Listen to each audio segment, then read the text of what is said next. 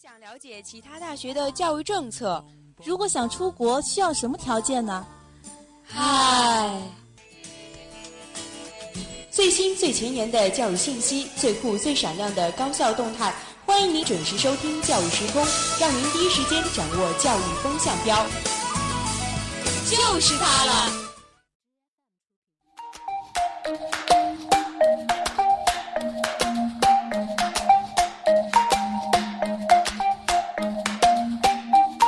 like thunder and lightning. You heard me without trying. A tempestuous rising. No, I don't like to be this way.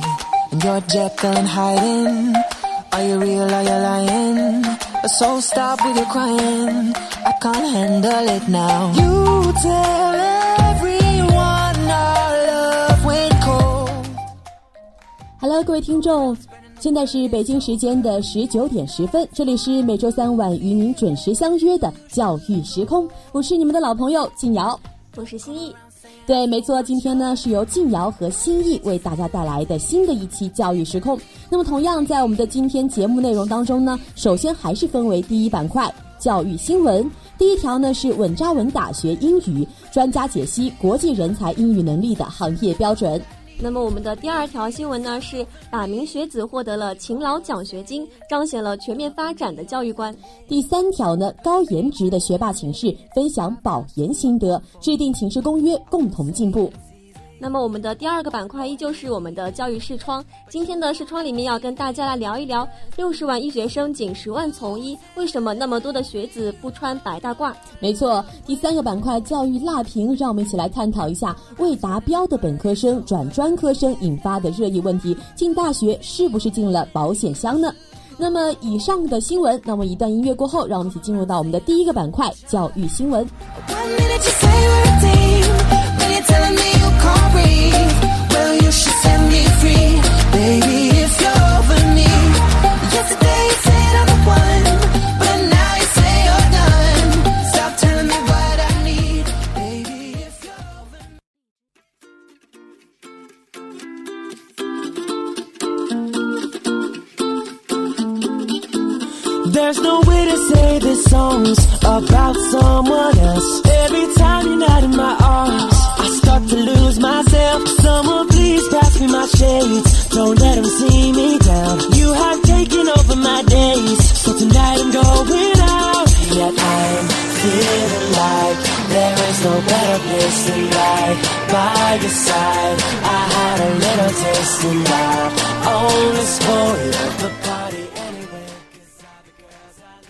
好的，现在进入到我们的第一条的教育新闻呢，是稳扎稳打学英语，专家解析国际人才英语能力的行业标准。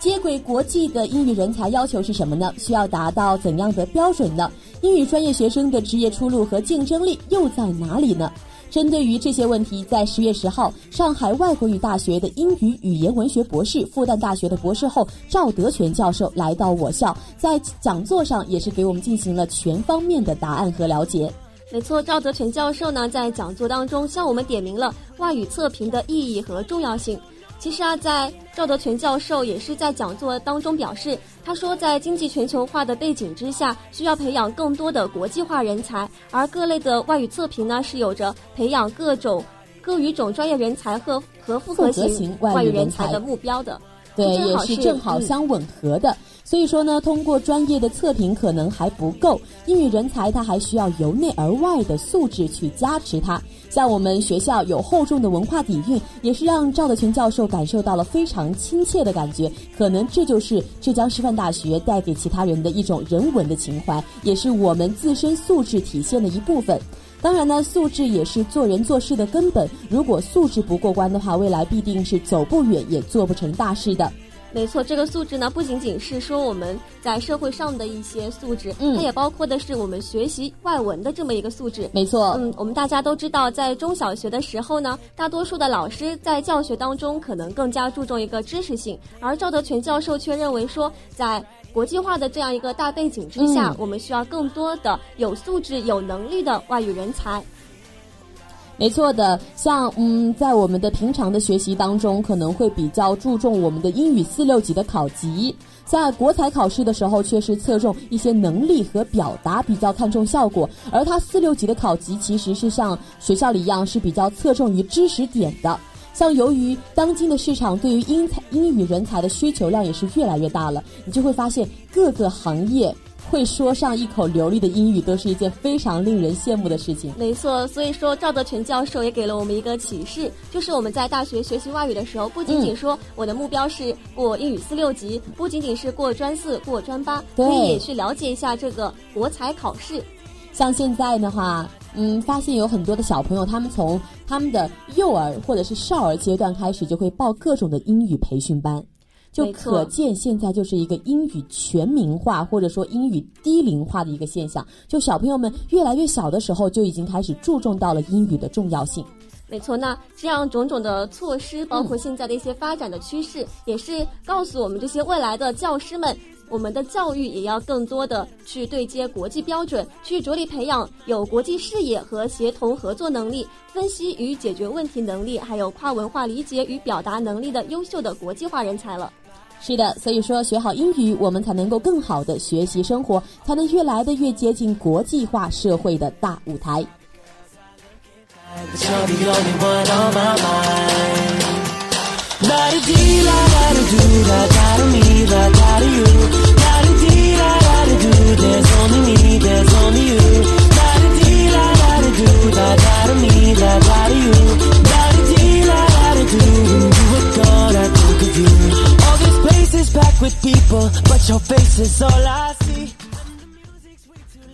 好的，那么我们今天的第二条新闻呢，要讲讲百名学子获得了勤劳奖学金，彰显了全面发展的教育观。最近呢，武汉生物工程学院设立了一个勤劳奖学金，有一百名同学在热爱劳动和自强自立方面表现突出，所以每个人都得到了奖金五百块钱。嗯。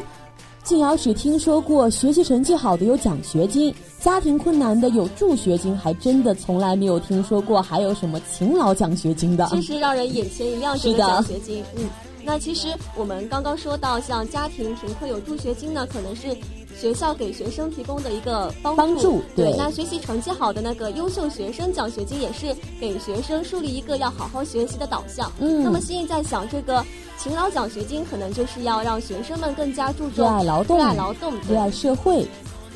像嗯，对，老的一辈们他们都是提倡勤劳致富。那么现在这个勤劳奖学金，我觉得也可以鼓励大学生们，他们可以通过自己的勤劳来获得学校的奖励，也未尝不是一种好的办法。没错，包括之前也有爆出过各个高校的寝室里面，因为大家不太注重他的那个寝室卫生，卫生对，非常脏乱差。因为而且包括现在新生刚进入大学，新也是作为助班，就感觉我们的小朋友们在自理能力这方面还是有着非常大的进步空间的。所以说，学校给的这一个奖励，在一定的情况下也是可以激励很多学生们的，让他们嗯更加注重自身的一些。嗯，干净一些卫生也可以培养他们一些动手的能力。是的，那么这些年呢，除了我们标配的像国家奖学金、省政府奖学金，还出现了很多校友自发成立的一些奖学金，包括像外语学院的青春榜样这些。都是给我们一种启示，就我们不仅仅说学习成绩好可以拿奖学金，我在学生工作方面有能力，我在勤劳这方面比较热爱劳动，比较突出，嗯，都是可以拿奖学金的。所以说，只要是倡导健康向上的价值观的这一些非一般的奖学金，都是值得鼓励和提倡的。奖学金的门类多了，不仅意味着有更多的学生可以拿到这个奖励，同时也意味着更多不同特点跟不同特长的学生们都可以拿到奖学金，金额也。也许不是非常的大，但是教育的意义却是非常重大的。就是给我们一个启示，要让我们成为一个全面发展的人，对社会有贡献的人。嗯，包括我们现在到了大二大三之后，就越来越会觉得自己跟这个社会越来越近了。是的，没错。所以说呢，这种现象也是体现了高校对于培养多元化学生的目标和追求是值得推广的。也希望日。日后在我们的学校也可以看到各种各样的非一般的奖学金种类的出现。那么话说回来呢，这个勤劳奖学金它的设置，它其实是一个一种鼓励，它同时也是一种趋势，让我们引导更多的大学生有一种辛勤劳动的这样一种品德在里面。是的。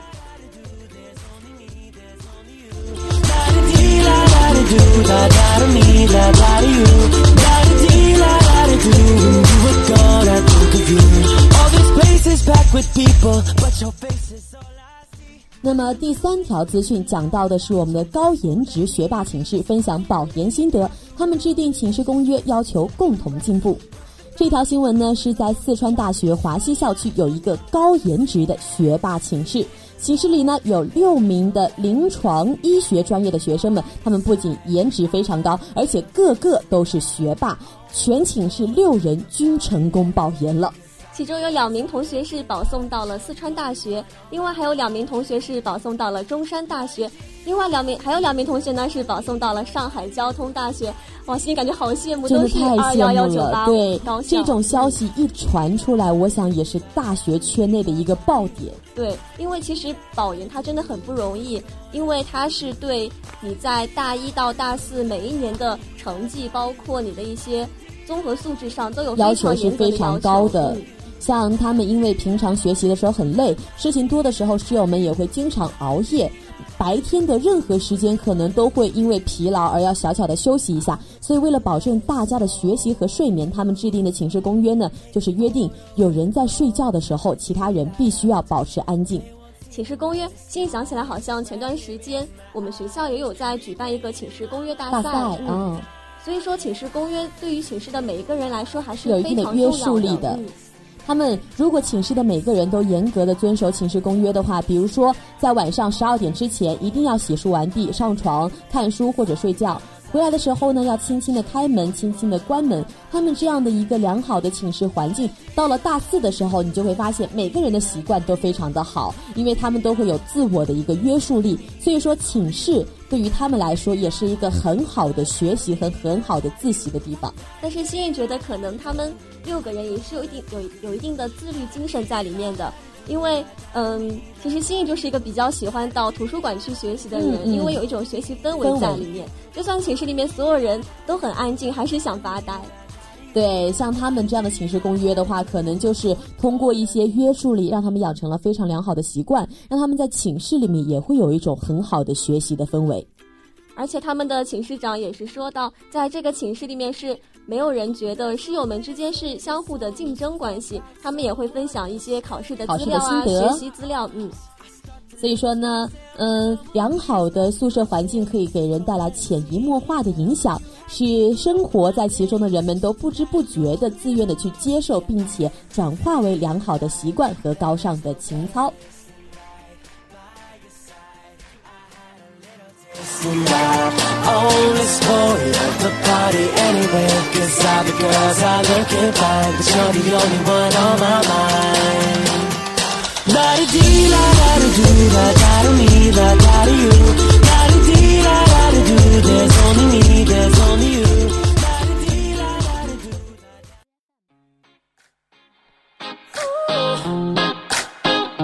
I like this right here. Yeah. Bang, bang is the sound of my tools. You got me taking down my roof.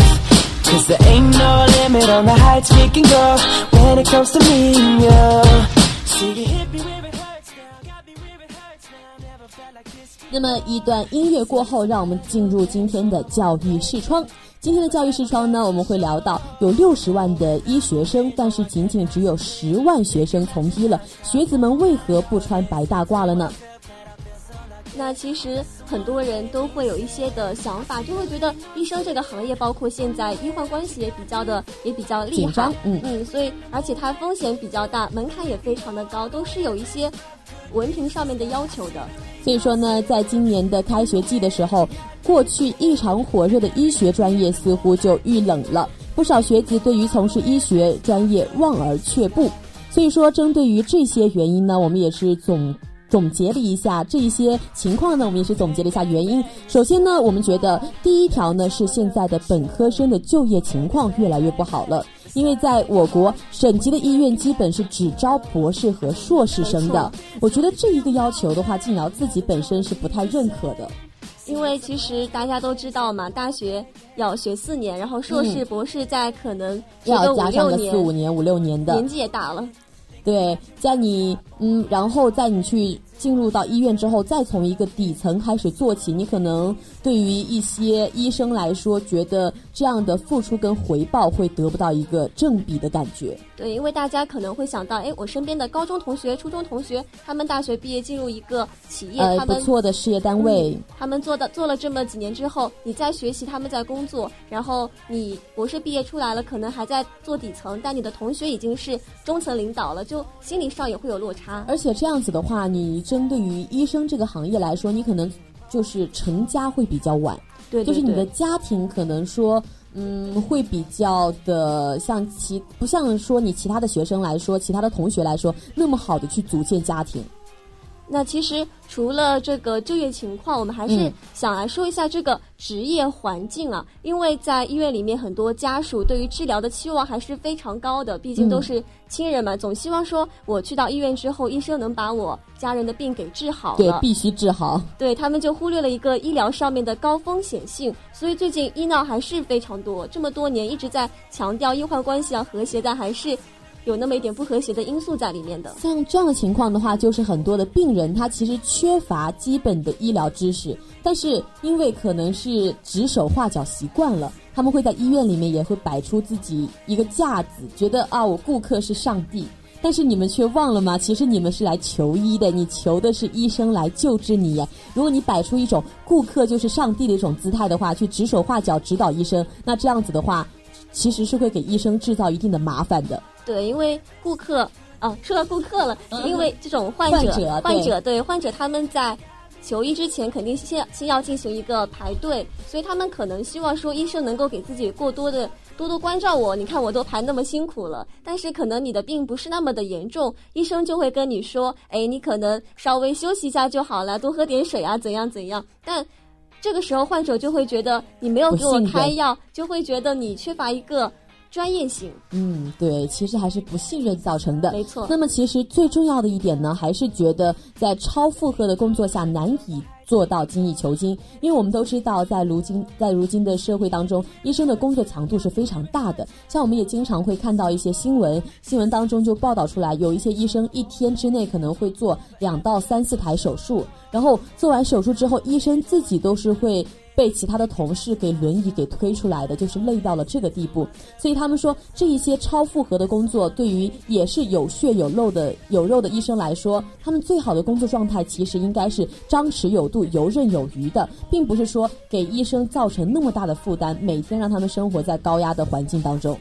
是的，而且他们这些医生呢，心意作为家里面有比较多的医生嘛，就会有很就会知道他们平常大概晚上都是要值班，如果有突发情况，比如说来了车祸，出了车祸嗯要急救的话，可能一个晚上都没有办法睡觉，就很影响身体健康。所以说，嗯，你在救人的同时，你还要懂得自救啊。对于医生来说，真的是比较难的一个高要求了。对，医生这个行业可能就是透支自己的生命，然后来去救治救别人的生命，是需要奉献精神的。所以说，嗯，医生也是为了我们患者的健康付出了如此多，所以对于这一些医闹问题和一些医患关系不和谐的问题，还是希望嗯广大的病友们在求医的过程中可以多多的谅解、多多体谅我们的医生的辛苦和不容易。嗯，因为包括我们现在刚刚说了那么多的，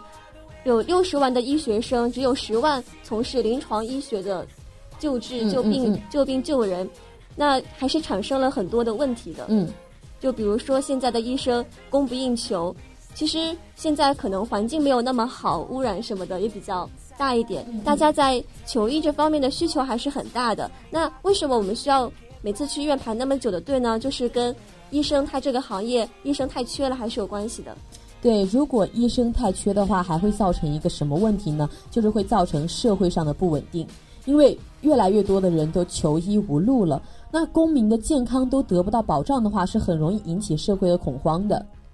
是的，因为大家都知道，国民健康才是这个国家能够稳定的发展下去的一个最重要的因素。嗯，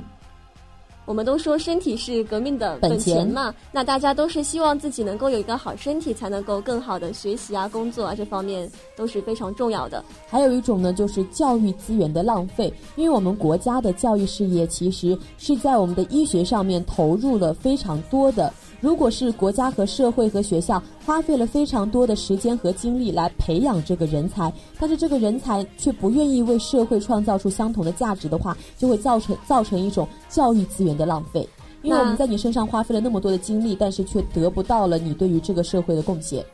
那我觉得，针对这种现象，我们还是要提出一点解决的措施的。比如说，我们刚刚说到医生这个行业，可能哎，好像工资没有那么高。那我们是不是可以提高一下医生的收入呢？合理收入。对，还有包括，嗯，现在有一些小地方的医院，可能医生没有那么多，他们非常非常辛苦，但工资可能酬劳跟他们的工作负荷量完全不成正比。嗯。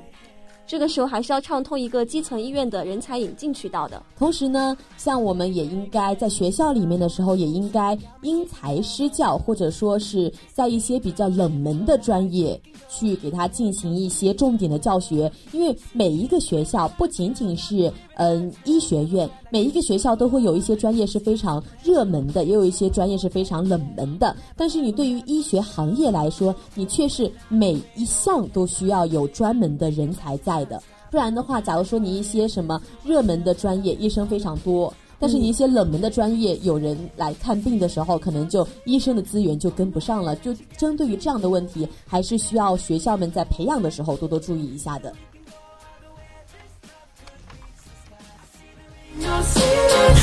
in the way that you got me feeling And every night we in the moonlight dreaming That we can go all the way this love could reach the sky.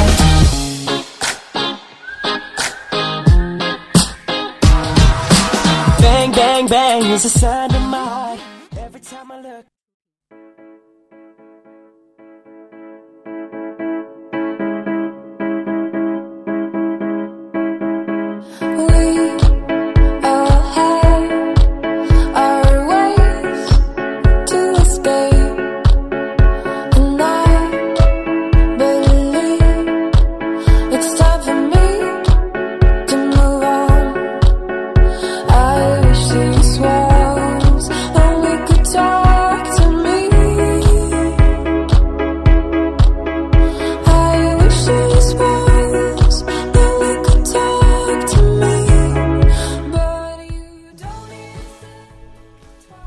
下面进入我们今天的第三个板块——教育辣评。今天我们要评一下的是什么呢？未达标的本科生转专科生引发了社会上的热议，进大学不是进了保险箱。那我们大家对于专科生本科还是不陌生的。那本科降成专科，心怡还是真的没有听说过。我也没有听过。那么在十月十一号的时候呢，华中科技大学有十八名的学生是因为学分不达标，从本科转为专科了。嗯。那么，呃，我们可能对这个学校，我们先需要了解一下，因为这个学校呢，它是一直非常重视本科质量的一个提升工程。它去年就是出台了本科生转为专科生的一个管理的试行办法，它也是明确规定了，没有按照要求完成本科学分的学生要降为专科生毕业。那么，对于学分不达标，这个责任究竟在哪里呢？嗯，第一条观点是表示学分不达标，责任一定在于学生，因为学习是个人的事情，其他人的帮助或者建议只能起到辅助的作用，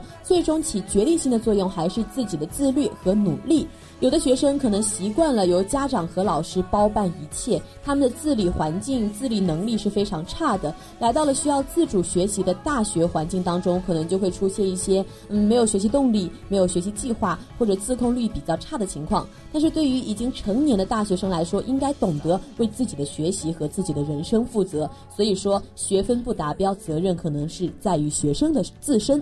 那针对这个观点呢，其实心怡还想做一点点的补充，因为学分不达标，难道真的责任在学生吗？我觉得可能跟大学现在的整个学习环境还是有关系的。嗯，因为现在大学里面，可能大家都会觉得自己的老师是比较重视科研，在教学这方面就没有他的科研那么重要的，所以。我们在初中、高中的时候会觉得自己跟班主任啊、跟任课老师的聊天啊关系都特别好，但跟大学老师可能仅限于他上课我听课这么简单而已。所以可能大家都觉得进入大学之后就是自生自灭了。嗯，其实也不完全是这样的吧，因为嗯，大学的教育模式和高中是完全不同的，受学分和学时的限制，也导致大学的快速教学模式，教育的脱节，也使得不少大学生可能会无法适应这样的生活，因为你突然间从高中到大学的一个转变，完全不同的教育模式跟管理方法，可能会感觉到难以难以适应吧。但我觉得，如果说他一直没有适应的话，虽然说会有一个适应期，但这不可能成为他们不好好学习的这么一个借口。那么，对于本降专是教育体制的一个信号吗？这也是一个非常值得探讨的问题，因为我们都听说过专升本。专升本的话，可能对于你自己在大学生活当中，通过自己的努力。通过自己的不断付出去取得的一个回报的一种肯定，但是本降专这一个信号是教育提升了呢，还是觉得淘汰制开始怎么样了呢？嗯，心怡觉得，包括前段时间我们一直在说要给大学生增负嘛，嗯，我们在中小学的时候，老师都会跟我们说，呃，你们要好好学习，到了大学之后就可以好好玩耍了。但其实到了大学之后才是。学才是学习真正的开始，学术的开端。他如果有了这么一个本降专的这样一个呃信号发出来的话，我觉得是可以提升一个教育质量，可以提升他们的学习积极性的。静瑶自己觉得本降专这一个是不太可行的，因为你看我们中国是应试教育，我们在初中、高中的时候，学生花费了非常多的精力，非常痛苦，非常努力，并且高考也是相对来说比较公平的平台。他们嗯，通过自己的努力才考上了大学，就凭什么就已经十多年的努力，就是因为一个学分没有达标，你就否定了人家十多年前夕的努力，让他的文凭又降到了专科呢？这个是一个非常不人性化的一个做法。但是我们现在还需要看到另外一个事件啊，就是在不久之前呢，湖南环境生物职业技术学院，它是对二零一七年到二零一八学年经补考后学业成绩没有达到要求的二十二名学生，它是予以一个退学处理了。另外还有四十名学生留级。那相对于退学来说，本科降成专科是不是会稍微人性化了那么一点？那你觉得这样的做法值得推广吗？其实我觉得是可以推广的，因为现在的高等教育，我们也都是在向着精英化迈进了。都说啊，适者生存，不适者淘汰。他们没有适应这个大学的一个学习的呃节奏的话，其实我觉得还是要通过一些。这种比如说本科降成专科这样的相对人性化的方式，去激励同学们好好学习。那对于一些非常认真的同学来说，我觉得是对他们的一个公平。但其实现在的高等教育，嗯，新意说是迈向精英化，但是静瑶觉得却是迈向了大众化。哎，怎么说呢？现在能考上大学的人就是越来越多了呀。他们从某些人的特权向多数人的权利转变的一种体现，因为现在进大学的门槛其实是相对于以前来说是低了很多的。那么现在许多人都在推崇一些国际化的一些教育的水平和质量，其但是我觉得没有必要去盲从，因为每个学校都有自己特定的教学氛围和教学的规律，像宽进严出未必就符合我国一些本科教育的形式。金瑶这样说的好像还是比较有道理的，因为我们跟国外可能教育方式不太不太一样的，对我们不能完全去照搬。对，我们一直在说要给大学生增负，不能说你初高中那么努力，到了大学懈懈怠了。但我们也不能说采用一些比较极端的方式，比如你挂科就给你退学，这样感觉你之后之前几年的努力都白费了，这样的感觉。嗯，是的。所以说，相对于小学和中学来说，大学的学习模式已然是发生了翻天覆地的变化的。如果还是一味的去注重书本，通过考试的成绩来定高校、来定高下的话，这样的模式可能在未来是行不通的。对，所以说大学里面呢，难免会有一部分同学，特别是我们的大一小朋友们，会觉得非常的迷茫，不知道自己应该迷失方向。对，不知道自己应该要重学习呢，还是要好好把学生工作完成。但其实我们刚刚说到的这个本科转专科的这个，我觉得是一个警钟，就是要有这样的制度，我们要知道。自己在社会上立足的究竟是什么？那肯定是自己的学业了。不要把自己的学业视为儿戏，就是让你在比较安逸的大学生活中，时不时来点醒你一下，点醒你一下，给你一个小小的激励，还是有一定的必要的。对，因为我们这个社会所接纳的还是有学习能力的人，而不仅仅是有学历的人。